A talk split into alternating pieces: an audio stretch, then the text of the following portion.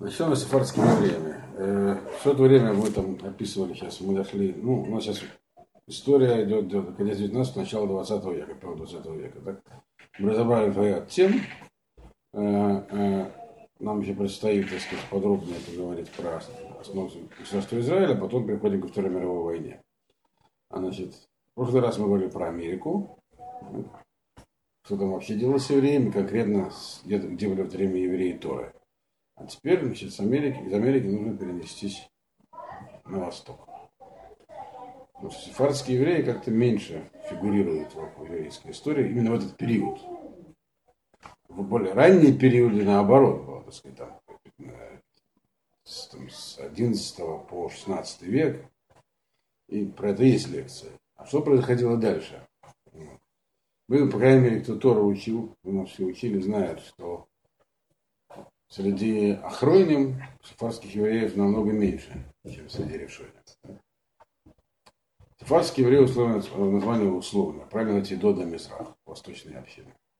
Некоторые из них не имеют никакого отношения к Сфараду, но не совсем так, потому что почти все они в итоге в той или иной степени приняли обычаи, которые пришли из Испании, через посредников. Тем более через раввинов, которые переселялись там, в Бухару, в Грузию, на Кавказ, которые получили свою традицию от тех, кто переселился из Испании, так это попадало. То есть это все такой мир получился, называется, и до Мизра. Кроме йеменских, которые, в общем, были всегда самодостаточны. Армянские.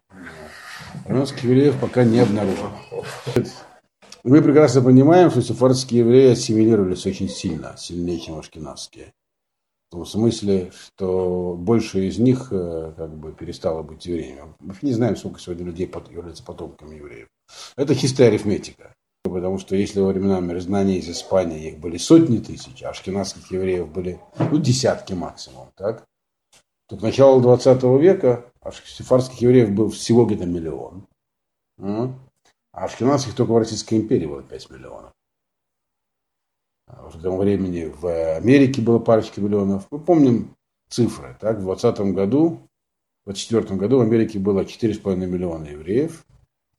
А сейчас осталось 5, то есть как бы 5,5 миллионов евреев. О чем это говорит? О том, что они активно уходили, то есть ассимилировались, переставали быть евреями. Ясно, что с сефардскими евреями что-то похожее происходило. Иначе бы было намного больше сегодня. Они были не то что большинством, подавляющим большинством в еврейском народе, а сегодня 20%. Вот.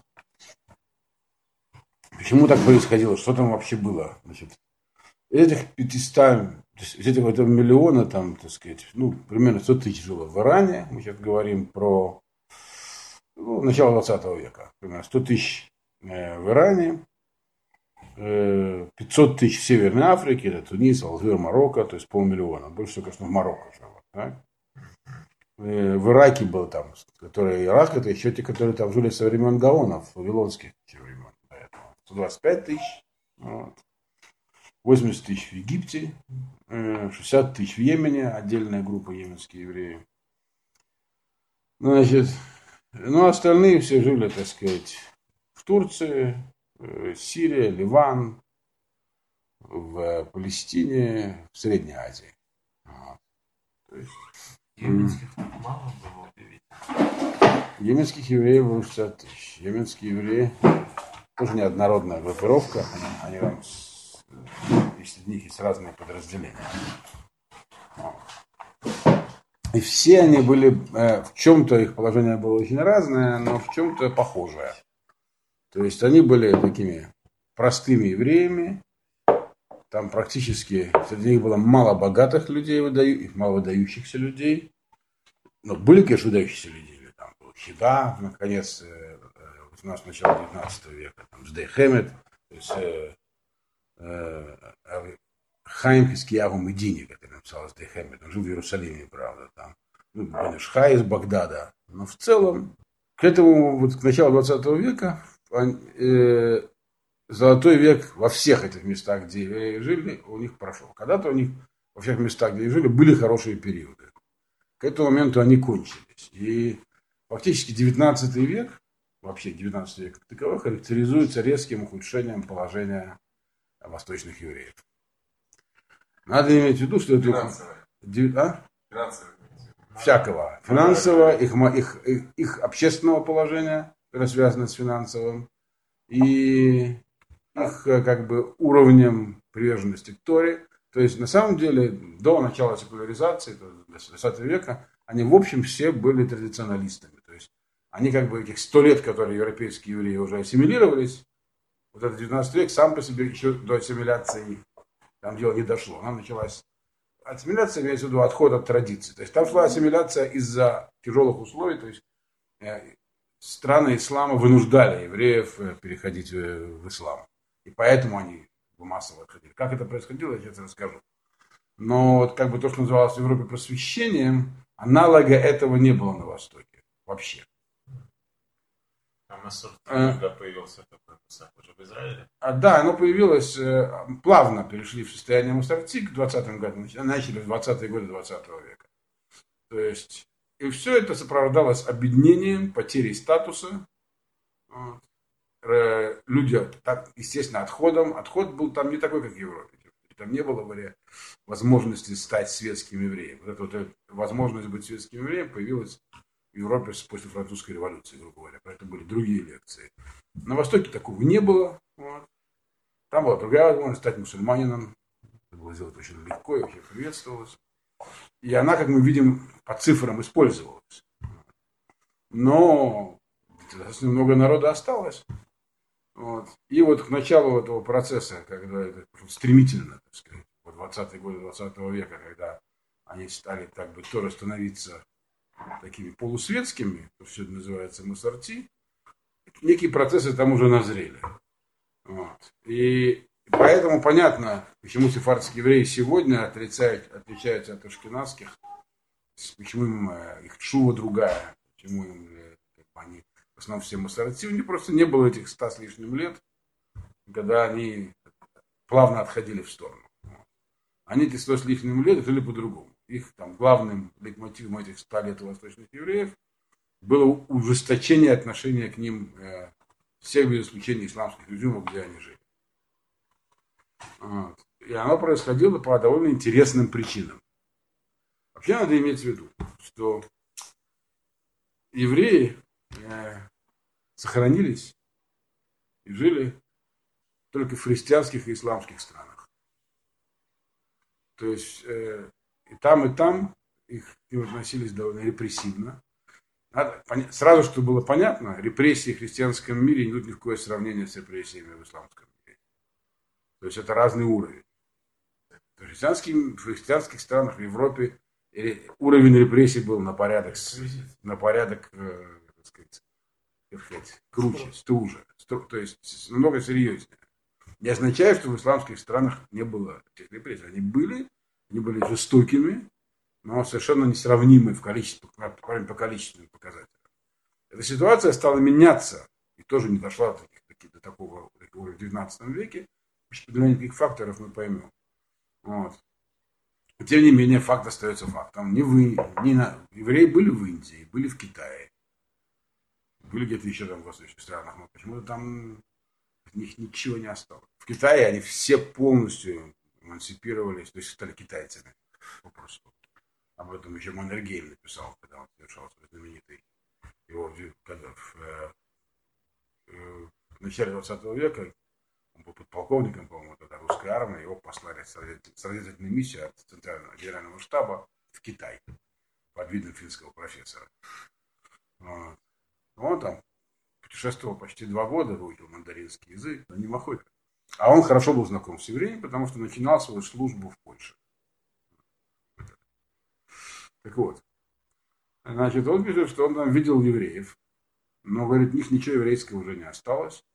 У них просто в том месте, в доме, где у китайцев стоит какой-нибудь там дозора, у них там стоит минорат. Полностью стоит, как китайцы говорят. И потом уже фактически 20 века их не осталось. Там были какие-то истории какого-то из генералов, конечно, что у него евреи, но китайцы. То есть на Востоке и в других местах евреев не, они как-то не сохранились вообще.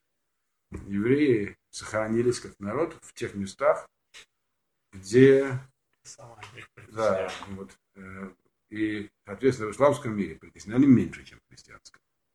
И сохранились хуже. Но сохранились. В чем-то хуже, в чем-то не хуже. Что там происходило на самом деле? Ну, вы основу, наверное, знаете, так? Каков был статус у евреев и у христиан в исламском мире. И он, собственно, был и есть. Ислам не сильно поменялся. Слышали про это название? Димми, да? Как? Димми. Вот. Димми это э, как бы защищенное меньшинство. Э, когда это самое хиджа началась, то есть Мухаммед начал продвигать ислам, э, он поначалу столкнулся с евреями, первым делом. Половина примерно племен Саудовской Аравии. Про это я уже рассказывал в другой лекции. Исповедовал иудаизм. Там сразу было три племени, которые должен был воевать. Короче говоря, было много столкновений с иудаизмом. Судя по всему, и Коран ему помогали писать не шибко грамотные евреи, потому что там очень много как бы, взято, но упрощено. Фактически система улемов, она похожа на логическую, ну такая организированная логическая система. И тогда уже часть этих племен перешли в ислам, в общем. Хотя они были этническими арабами, которые исповедовали иудаизм. Потом, Арабы? ну да. А это чем? Тогда были только язычники, или иудаизм не было. Христиан там было очень мало. Христианам он был знаком меньше, но тоже был знаком. Э, Соответственно, они по-разному относились э, к разным народам, исходя из логических представлений своих, и были поэтому юридические факты, э, юридические постановления по этому поводу разные. Значит, общая ситуация вот такая. Любой завоеванный народ, он, как правило, имел два выбора, у него был простой. Либо переход в ислам, либо смерть. Иногда предлагалась опция ухода. Ну, как правило, переход в ислам или смерть. За исключением э, так называемых защищенных меньшинств, к которым они относили на так называемые народы книги. Христиан, в основном там были еще вариации, но в основном христиане и евреи. У них была опция оставаться жить э, без перехода в ислам, но э, как бы они должны были на себя принять э, определенные ограничения, как социальные, так и материальные. Они должны были платить специальный налог, э, которые и назывались они дхимми, то есть как бы те, которым можно там находиться и жить. Них были еще всякие там подразделения, те, которые защищали внешние силы, разные статусы. И поначалу христиане и евреи находились в одном статусе. В этом смысле. В этом смысле. Значит, э, короче говоря, э, вопрос этого Дхима, эти самые меньшинства, они формально и официально считались существами низшего порядка. И между, тут как бы между юриспруденцией и теологией исламской было расхождение. Теологи в основном писали, что Дхима, это специальный налог жизни, должно, взимать, должно взиматься не просто как вот деньги, которые а должно обязательно взиматься, как, как бы это было унизительно.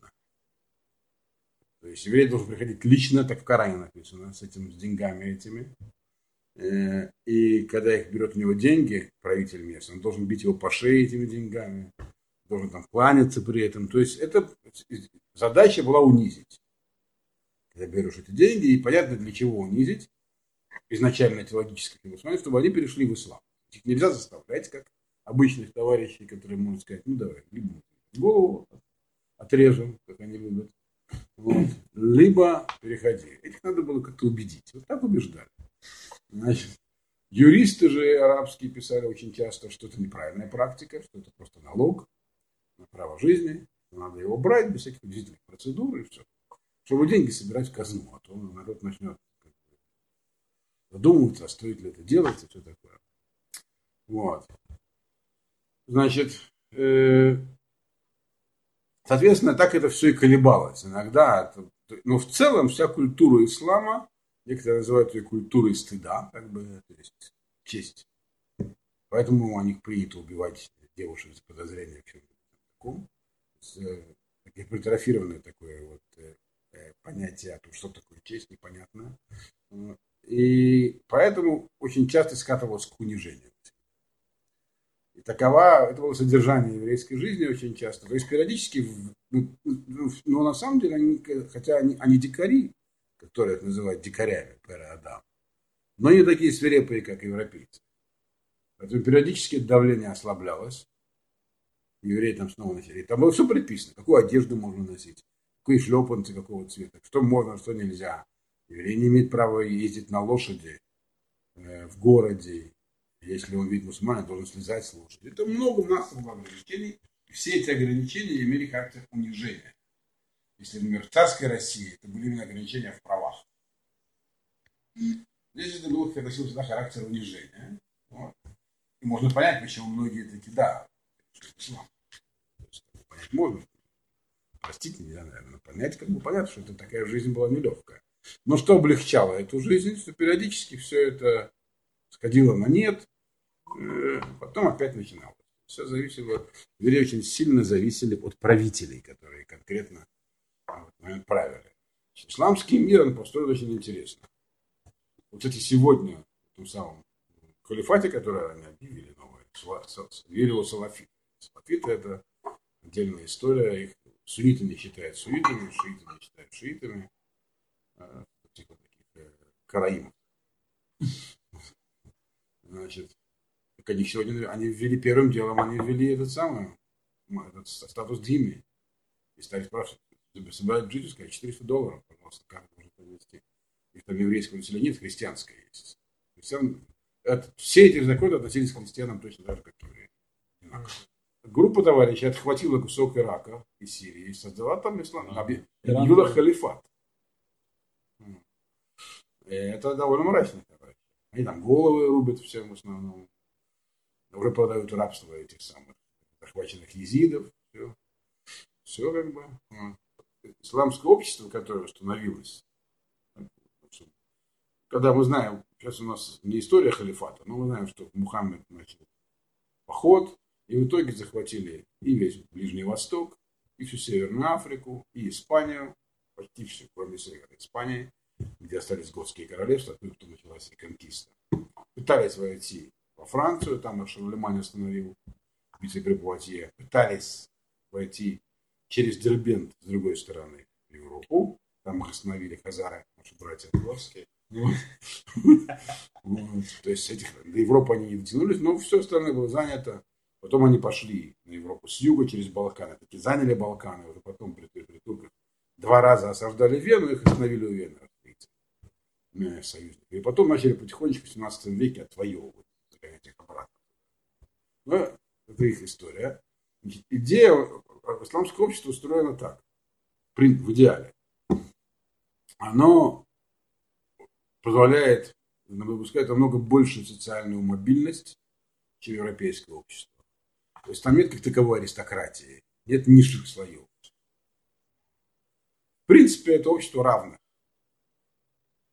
А, и это, конечно, там появлялась уже аристократия, все такое, но в целом это общество более-менее равных чем-то напоминает древнегреческий полис. А, и ты как там, так и здесь, это равенство, оно условно. Это равенство взрослых мужчин, исповедующих ислам.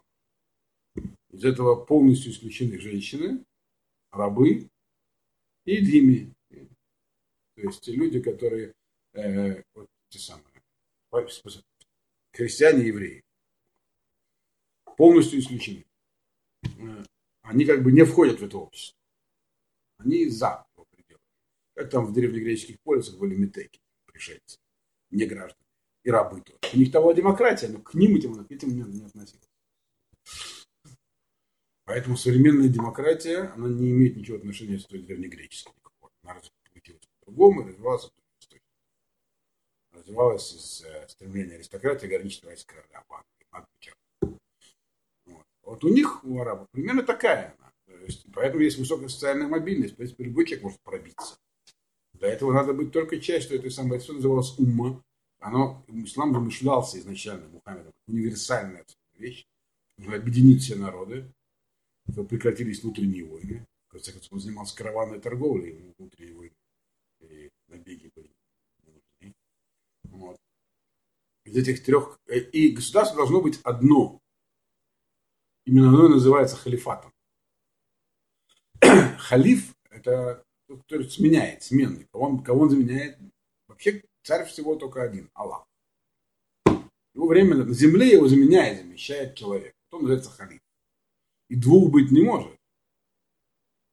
Должно быть одно государство. Именно по этой причине, когда сегодня эти самые салафиты объявили о создании халифата, тут все стали против, сказали, что это такое у нас. Э, это же не, не объединенное государство. Последнее, что более или менее могло походить на халифат, была Османская империя, которая объединяла почти весь исламский мир. Значит, и поначалу были халифаты после Мухаммеда. Значит, после Мухаммеда было несколько халифов из его родственников, потом была эпоха Амиядов, потом Апасидов. Это семьи, меканская семья важная Амияда, которые действительно, формально и очень важно это было, что на месте могли быть собственные правители, они могли называться султанами, мирами, вот, предводители, но не халифами. И даже когда турки, сельджуки, не, не османы, которые сельджуки, шли с востока, из Туркменистана, и фактически захватили весь этот халифат и все, что там было, но тем не менее халифа Аббасидского, они э, как бы в молитвах упоминался именно он, то есть у него, они его уважали как э, символ. Правили реально турки, но халифа они оставили важный объединяющий фактор. Пока один из этих халифов, и аббасидских не пошел против них, тут Потом пришли монголы и всех помножили на ноль. А потом уже возникли турки османы вот, современные. Они для нас важны, потому что последним таким государством, которое объединяло мир ислама, была Османская империя. И сельджуки, и османы – это разные группы турок. Турки – это тюрки, ниже туркмены. В целом этот статус Дими, он был у всех, и у шиитов, у суннитов для евреев и для христиан. И поначалу э, более или менее было одинаковое положение евреев. Значит, евреи туда массово еще, там были уже евреи. Турецкая империя, все эти вот предрубации исламских государств привели к турецкой, к Османской империи. У нас сейчас э, не урок по истории ислама и арабской цивилизации, поэтому вы просто не понимаете.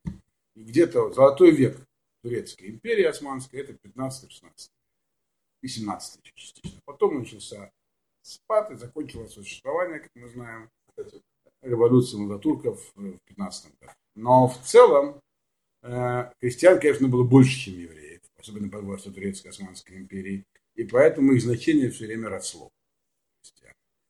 Евреи, когда переселились в Турецкую империю из Испании, из Европы переселялись все время, из Германии переселялись, в Европе было совсем тяжело. А в Турецкой империи были периоды, когда там было даже хорошо. Сохранились письма э, евреев из Эдирны своим родственникам. В архивах есть. 17 век. В Германию приезжайте, у вас там вообще бог знает, что происходит. У нас здесь все хорошо. У нас. Тоже не притесняют. Могло продвигаться куда-то. Вопреки исламскому закону. Не позволяло иметь никакого социального. Ну, тем не менее, реально это бывало. У евреев были реальные функции. Там масса врачей была еврейских. Э, очень много. Интересно, что евреи также занимались искусством, э, ремеслами. Но постепенно эта ниша стала утрачиваться. Э, армяне очень сильно потеснили евреев в разных, в области искусства и ремесел. Постепенно христиане, которых все больше в Турецкой империи, тоже перехватывали, занимали более высокое положение. Это было понятно, потому что после того, как Турецкая империя закончила экспансию на христианский мир, они были последним мусульманским государством, которое пыталось захватить Центральную Европу, по крайней мере.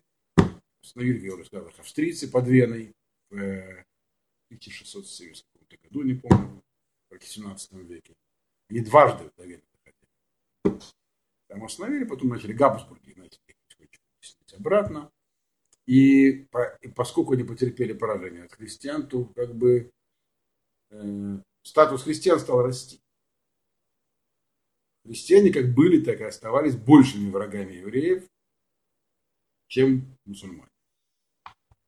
И интересно, что антисемитизм как таковой вот в знакомой нам форме, его не было в э, исламских странах.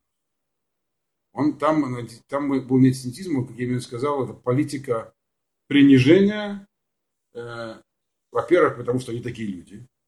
Для них важнее всего собственный статус. И если он достигает унижения другого, это. Это арабская черта вообще, мусульманская. Но, но они не такие свирепые и жестокие, как европейцы. Вот. И во-вторых, э, с тем, чтобы побудить э, перейти в ислам. Вот только скажите, что вы мусульмане, и все кончится. Будете вообще, как мы, только лучше. Действительно, многие там пришли в ислам, делали карьеру и все такое. Постоянно такая морковка и палка. Вот. Но антисемитизма в этом европейском понимании, что евреи вообще какие-то типа не, не, порождение сатаны, у них растут рога. Многие христиане считали на полном серьезе в 20 веке. Этого там не было в этой. В Иране считали евреев, надо иметь в виду, что надо их различать. Были разные группы евреев. Были евреи, говорившие по-арабски, евреи, говорившие по-персидски. В Персии участь евреев была намного хуже, чем в Турецкой империи в арабских странах. Персы намного более дикие люди. Вот. вот, персы были совсем так, у них совсем были. Они намного более жестко устанавливали свои законы евреев. Были разные периоды там у них. Вот. Но антисемитизм, вот знакомый нам форуме, пришел туда именно с Запада, от христиан. Исламский антисемитизм не обладал чертами, то есть там не было протоколов русских мудрецов, э, не было кровавых наветов, пока их европейцы не принесли туда. Вот. Все это было работой христианских меньшинств в исламских государствах, поэтому это произошло в 19 веке в основном. И, собственно говоря, это была часть, частично конкурентной борьбой. Кто займет нишу нужных ими. И втором, у христиан была в тот момент уже поддержка. Османская империя ослабела. И на нее стали влиять европейские страны. Это еще, напомню, была эпоха колониализма. Все европейские страны стремились иметь колонии, для этого у них были ясные и понятные экономические причины. Сегодня, я думаю, колонии никому не нужны, они являются только. Сегодня их бывшие колонии, в общем-то, их э, жители этих колоний, скорее всего, могут являются опасностью для этих. Что происходит во Франции, в Англии, куда массово, в Англию массово выставляются пакистанцы, бывшие колонизируемые, Францию, арабы. И скорее, они могут прикончить просто Францию. К чему они, собственно, сами стремятся. Но тогда было ясно, что нужны колонии. И поэтому Турецкая империя, это начало 19 века, бывшее, бывшее уже слабым государством, была такой потенциальной добычей. Очень интересно, что как бы, каковы были рычаги влияния Турецкой империи. Турецкая империя существовала уже номинально. Многие ее области э, были самостоятельны. Например, Египет, там был такой Мухаммед Али, национальности албанец. Он был султаном Египта. Номинально он входил э, в Османскую империю. Но при этом...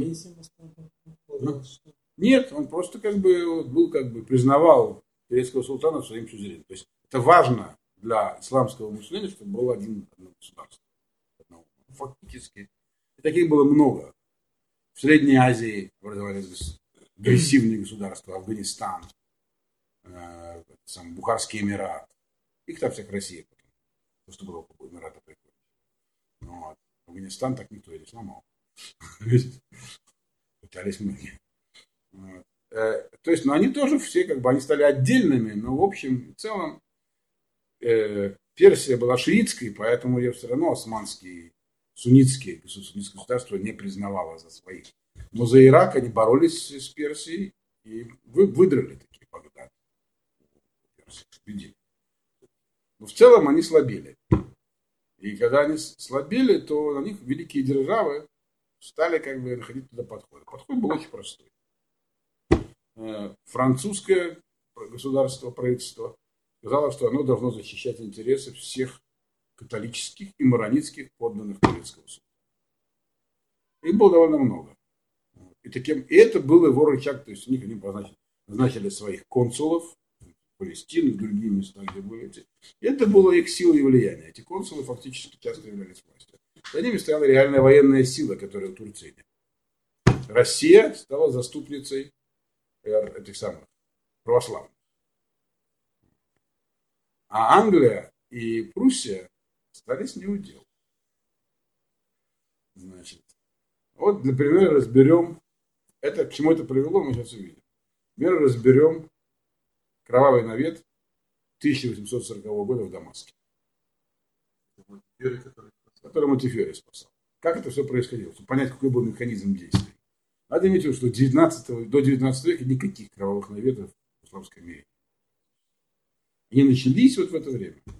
И начались они, их придумали не мусульмане. Потом они сами стали в 20 веке. Значит, придумали Бернасер Вертриюс и король Фисал говорил. Евреи всегда пили кровь младенцев. Но это появилось вот, вот в Дамаске, это первый яркий случай. До него, до него, пожалуй, почти такого не было.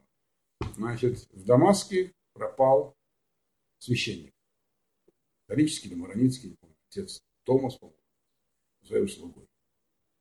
Значит, французский консул, который там находился, чтобы защищать интересы фактически соорудил все это дело. Он этих монахов инструктировал. Э, Сирия находилась под управлением Мухаммеда Али, то есть э, Египта, под номинальным только управлением порта, то есть Османской империи. Мухаммеду Али, французы, так сказать, на него давили, он дал окей с военных протестов. Там арестовали практически всю верхушку еврейской общины, которая очень древняя. Халибер. Их пытали. Причем пытались по-серьезному. Один перешел в ислам. Но тут лорд Пальмерстон, который был министром иностранных дел британской империи, это нехорошо, это не порядок, мы должны защитить евреев. То есть, другими словами, Британская империя нашла способ влезть в эту, в эту игру. Больше защищать было некого. Протестантов там почти не было. Эти защищают католиков, эти православных. А мы будем защищать евреев. евреев. Туда-то их поехал Мойша Монтифьори, несколько человек выдающихся. И французы их пытались не пустить. Это были достаточно мощные люди, и за ними стоял английский флот. Вот. Они попали в Дамаск, делали все, переиграли, Мухаммед Али. Все, все, все. Потом они поехали еще. Этим не удовлетворились. Поехали к турецкому султану, тот их принял. Кончилось тем, что Сирия была отнята у Мухаммеда Али и передана империи. То есть евреи тут оказались инструментом политики. И это частично их спасло. Но в целом механизм был именно такой. Особенно французы этим отличались, французские. Все это было это был европейский антисемитизм как инструмент политики.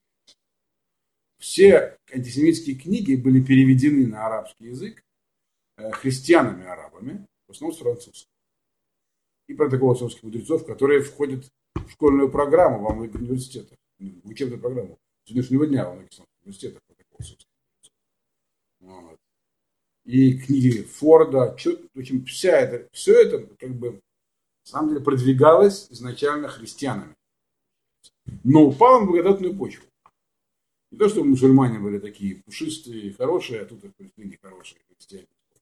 Нет, вот это их многолетняя традиция относиться к евреям как к гимне позволила им это легко воспринять. Тут еще начался сионизм, всему прочему. То есть, другими словами, в исламском мире евреи жили в общем ни шатка, ни валка, только они все время теряли свой статус, который был в 15 веке, еще с христианской экспансией. Потому что христиан было больше поддержкой. Они занимали все время все ниши, которые были евреев. Но в целом, э, при всех унижениях, и были спорадические погромы, но не было никакого такого как бы... Э, в Европе погромы этого, часто были периоды, это было нормальное явление.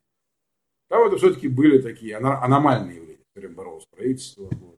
Были периоды, когда в России погром был нормальное время, позже, Там не было, но, но поскольку их отношение к евреям изначально было вот таким исламским, что это люди, с которым, которых положено унижать, положено подозревать, положено, то когда им стали как бы э, христиане стали манипулировать, они охотно дали это про собой.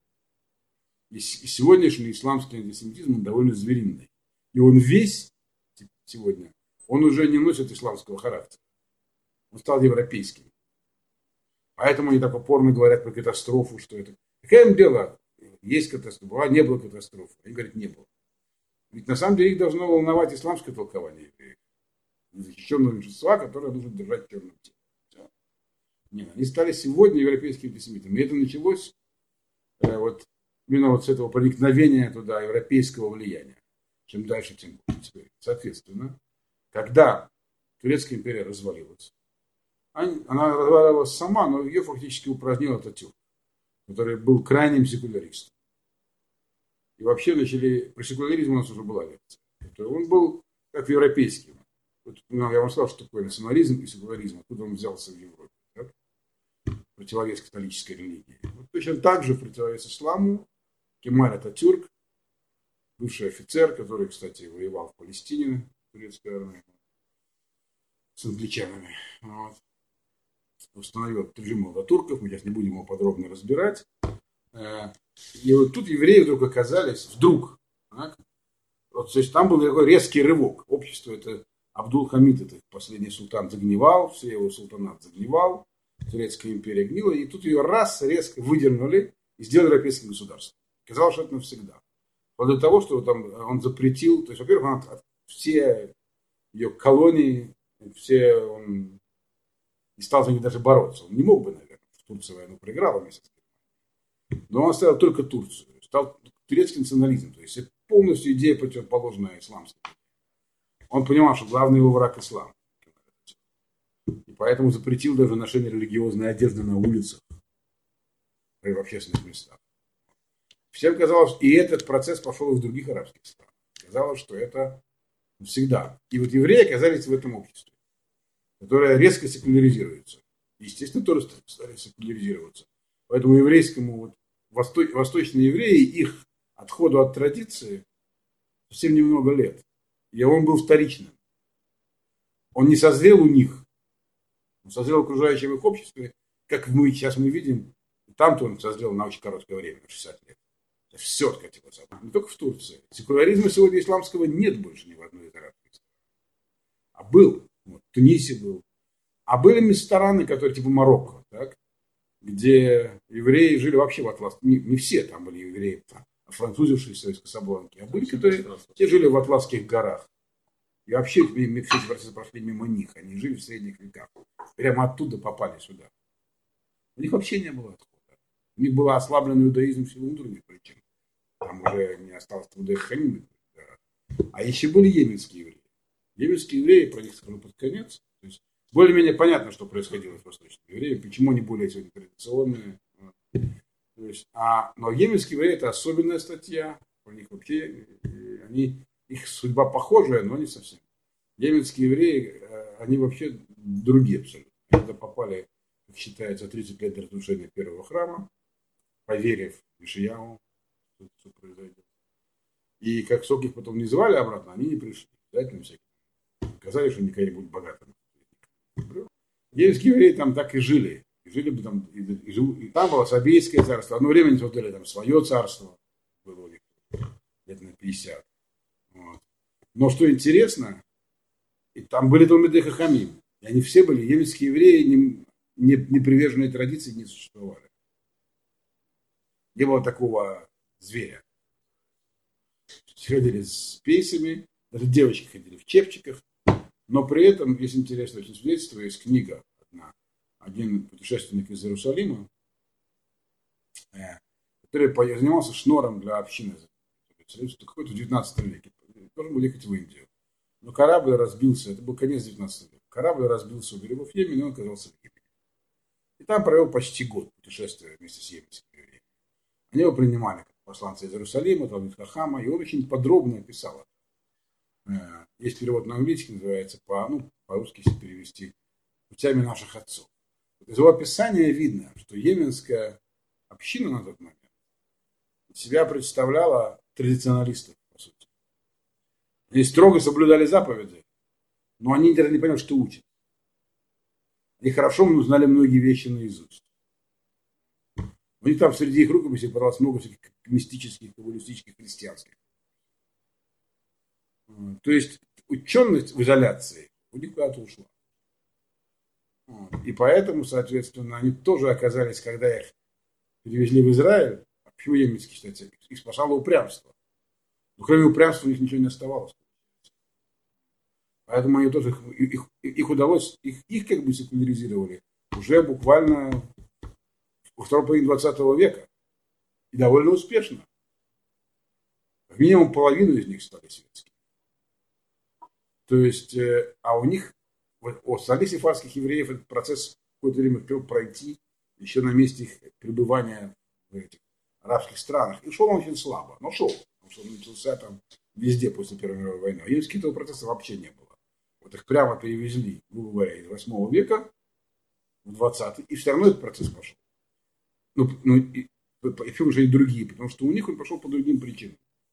То есть, как бы, вот была утрачена традиция учености. Но многие не поддались. Еще как не поддались. Даже восстание устроили в лагере. Известное восстание в этом лагере Сахнатовском. Жирафе, когда там девочку Жирафе посадили в карцер, папу ее пошел выручать, его застарил охранник. Восстание. Вот, там, с ними обращались как э, с человеками, не любили. То есть, э, вот, то есть вот поэтому, можно сказать, восточное еврейство, оно жило сонной жизнью по сравнению с европейским. Было намного меньше э, как бы вот этих самых трудностей, которые надо было преодолевать.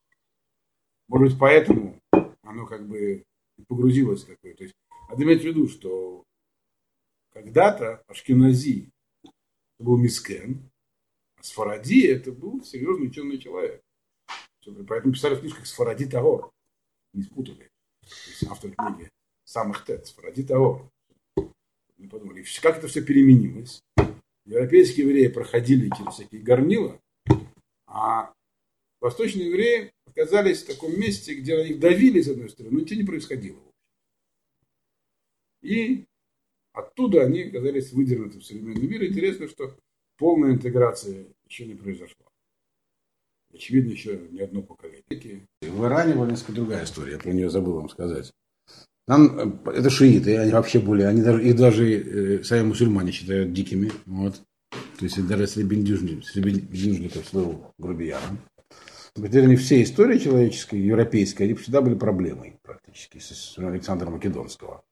Это конкретно с евреями были хорошие периоды, времена царя Кира и Дария. Но, но, но, но на этом, правило, и все. Ну, Шапур. А, но это все в древнем мире. Персы, они отличались от э, остальных мусульман тем, что они намного более настойчиво проводили в жизнь, то есть эти самые законы шариата по отношению к евреям и христианам. То есть если у тех они иногда проводили в жизнь, а иногда нет, вот, то здесь они как бы намного более жестко к этому относились. И намного более фанатично. То есть даже пример такой. Был город такой, Мешед, Мешхед по-русски. Он и сейчас есть. Там всю общину заставили принять ислам. Просто не оставив выбора. Что редкий случай вообще был. Не дав уйти. Вот. И это продолжалось несколько десятков лет. Есть такое понятие, оно сеймешет. Часть из них умудрилась удрать в Афганистан, так говорится, афганские евреи. Часть других, но в целом их там, их там держали и заставили принять ислам. В Европе почти нет аналогов этому. Вот так, и держали отдельно. И когда уже наконец они э, сумели перебраться в Израиль, это был логический вопрос. А им нужно проходить гиюр или нет? Два полглавы Сфасхарина постановили, что нет, потому что у них ничего не менялось. И, то есть их держали в качестве мусульман второго сорта все эти годы. Единственная похожая история с евреями на Майорке. Называется, что это? Майорка это островок около Испании. Там тоже евреев заставили креститься, но держали отдельно. Они могли, то есть регистрацию вели отдельно. И, но там, тем не менее, им нужно делать гиюр, потому что смешение происходило. А здесь даже, даже не смешивались. Грузинские евреи, они не, не персидские совсем. Они не имеют отношения к кавказским. Это разные абсолютно евреи. Грузинские евреи там появились, никто не знает откуда. По легенде, вместе с... Их туда прислал Навуходнецер, когда грузины попросили себе царя из династии Давида, как раз когда первый храм разрушили, он прислал одного из потомков царя Давида, мальчика, со свитой, так были грузинские евреи. И царский род поэтому назывался Давидиане. А потом армяне попросили у них, поделитесь потомством. Так появились Багратионе, там, армянские цари. То есть царь Давид котировал. Сефардские евреи интегрировались. То есть там нет между теми, кто восточного происхождения, те, кто э, ашкеназского происхождения. Э, Ну, те, кто приехал недавно из Израиля, все такое, есть еще. А те, кто там живет, там ну, интегрируют. Значит, и здесь такое произойдет. Но история разная. Вот для чего все это лекция, потому что у них разная история. Разные факторы.